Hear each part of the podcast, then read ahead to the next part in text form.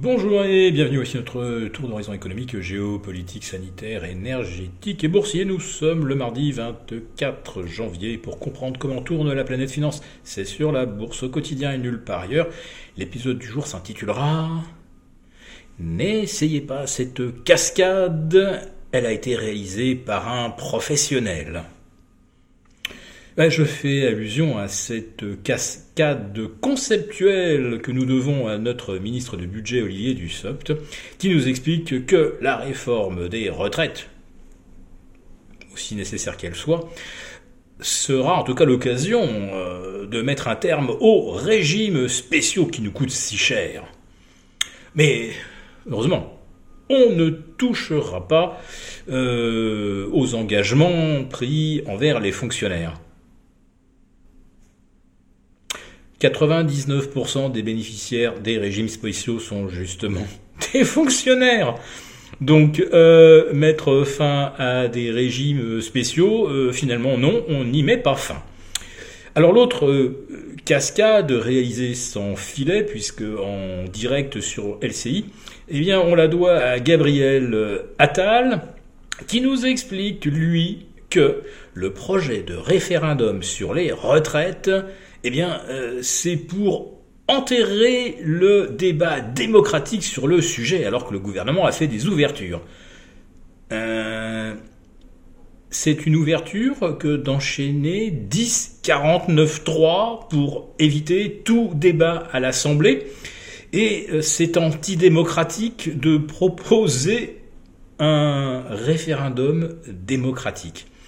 Oui, décidément, euh, n'essayez pas ce genre de cascade chez vous, c'est réalisé par des professionnels, car vous, si vous le faisiez, vous ridiculiseriez. Bon, on espère que cette vidéo va y contribuer un petit peu également. Alors pourquoi faut-il euh, réformer à tout prix les retraites? Vous avez quand même des voix discordantes qui vous disent qu'il y a franchement pas urgence. Il y en a qui vous disent, tiens, c'est bizarre, euh, il va manquer peut-être 10 ou 12 milliards euh, d'ici 2025. Tout ça, en fait, dépend euh, du scénario que l'on a validé. Il y en a des, dizaines de scénarios en fonction de la démographie, du degré de qualification des gens qui travaillent, des bénéfices des entreprises, etc. Donc il y a pas mal de paramètres. Pourquoi privilégier un scénario plutôt qu'un autre? Et puis vous avez aussi des gens qui vous disent tiens c'est bizarre, il n'y a pas d'argent pour les retraites, alors que les entreprises, elles, ont leur consent euh, des économies d'impôts, et notamment le fameux CICE, c'est 30 milliards par an, donc pratiquement trois fois ce qui manque aux retraites. Et là, euh, on considère que les, entreprises ne sont effectivement pas capables euh, d'abonder de façon plus généreuse au régime des retraites. Et puis vous avez surtout ceux qui vous font remarquer que tiens c'est bizarre, on a trouvé un milliard et demi euh, pour la décarbonation euh, en Afrique du Sud, euh, on en trouve à peu près autant pour la fondation Bill et Melinda Gates, vous savez, la fondation des milliardaires nécessiteux qui ont absolument besoin de sous, sans quoi l'entretien du yacht va être un peu plus compliqué.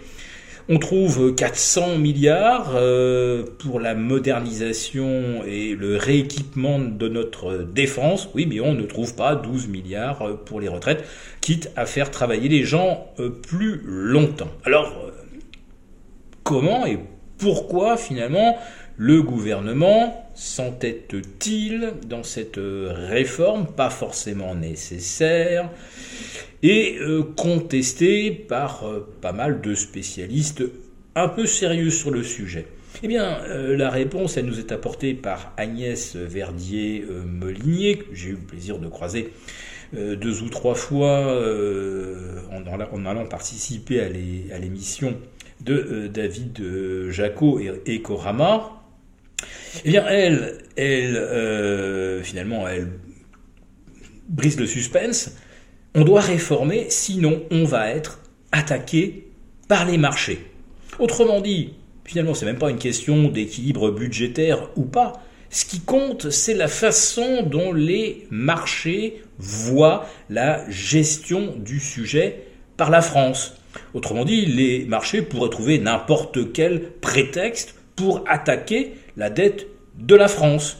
Bon, et eh bien là, euh, ce seraient les retraites. En fait, ça revient à dire que c'est les marchés qui euh, décident de façon, pourquoi pas très subjective, quelles, dettes doivent être attaquées et quelles euh, dettes doivent être épargnées. Voilà, je livre ça à votre réflexion.